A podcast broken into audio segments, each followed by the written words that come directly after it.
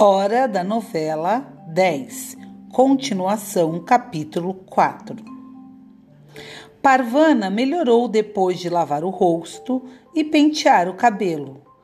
Arroz frio e chá quente já esperavam quando ela terminou. Mãe, você quer comer?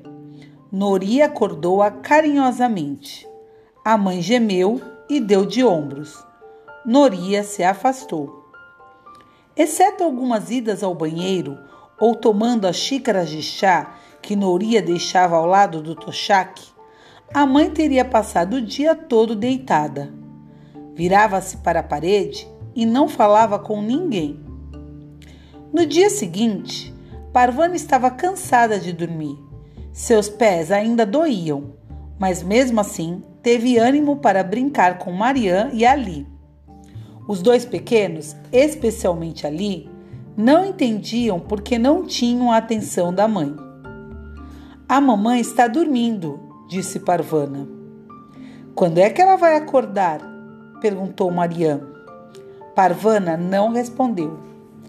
Ali andava até a porta e apontava para fora. Acho que ele está perguntando onde está o papai, disse Noria. Vem ali.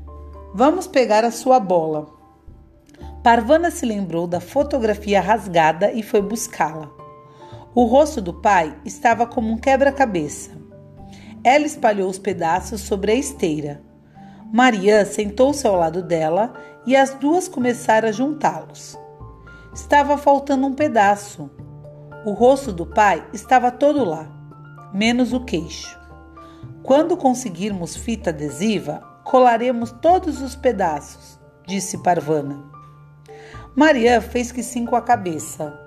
Ela juntou todos os pedaços numa pilha e entregou-os a Parvana, que os guardou num canto do armário. Amanheceu o terceiro dia. Parvana chegou a pensar em fazer algumas tarefas da casa, só para passar o tempo, mas temia acordar a mãe. Chegou um momento em que as quatro crianças se sentaram contra a parede e ficaram olhando a mãe dormir. Ela tem que se levantar logo, disse Noria. Não pode ficar deitada aí para sempre. Parvana cansou-se de ficar sentada. Ela vivia naquele quarto há um ano e meio, mas nunca ficava parada. Quando não estava no mercado com o pai, sempre tinha algum a fazer. A mãe ainda estava no mesmo lugar. As crianças tomavam cuidado para não perturbá-la. Apesar disso, Parvana sabia que se ficasse mais tempo sussurrando e procurando conter o barulho dos pequenos, ia acabar enlouquecendo. Ajudaria se pudesse ler, mas só havia os livros secretos de seu pai. Ela não ousava tirá-los do esconderijo. E se os talibãs invadissem a casa de novo, levariam os livros e talvez até punissem a família inteira por tê-los. Parvana notou alguma coisa em Ali. Ele está doente? perguntou a Noria. Está sentindo falta da mamãe. Ali estava no colo de Noria e já nem engatinhava mais pelo chão. Passava a maior parte do tempo encolhido com o dedo na boca. Também nem chorava mais. Isso era bom mas Parvana não estava gostando de vê-lo assim. O quarto começava a cheirar mal. Temos que economizar água, disse Noria. Por isso ninguém limpava nem lavava nada. As fraldas sujas de Ali estavam amontoadas num canto do banheiro. A janela não abria muito e não entrava ar no quarto para espantar o mau cheiro. No quarto dia, a comida acabou.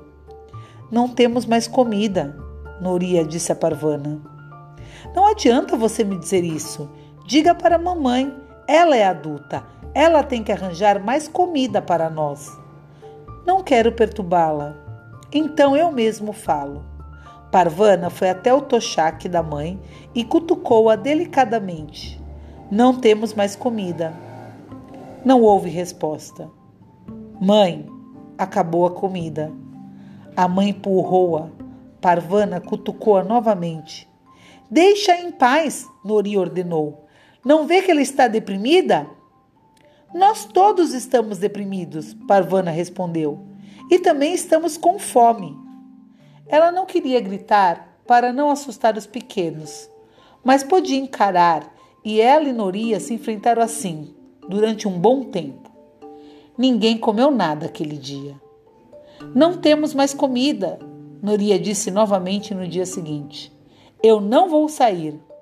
Você tem que ir. Não há mais ninguém que possa fazer isso. Meus pés ainda estão machucados. Seus pés vão sobreviver. Mas nós não vamos se você não for buscar comida. Agora mexa-se. Parvana olhou para a mãe deitada no tochaque. Olhou para ali faminto e carente dos pais. Olhou para Mariã com o rostinho murcho e pálido de quem não viu o sol há muito tempo. Por fim, olhou para a irmã mais velha. Nori estava apavorada. Se Parvana não fosse, ela mesma teria que sair atrás de comida. Agora eu peguei você, Parvana pensou. Vou fazer você sofrer como você faz comigo.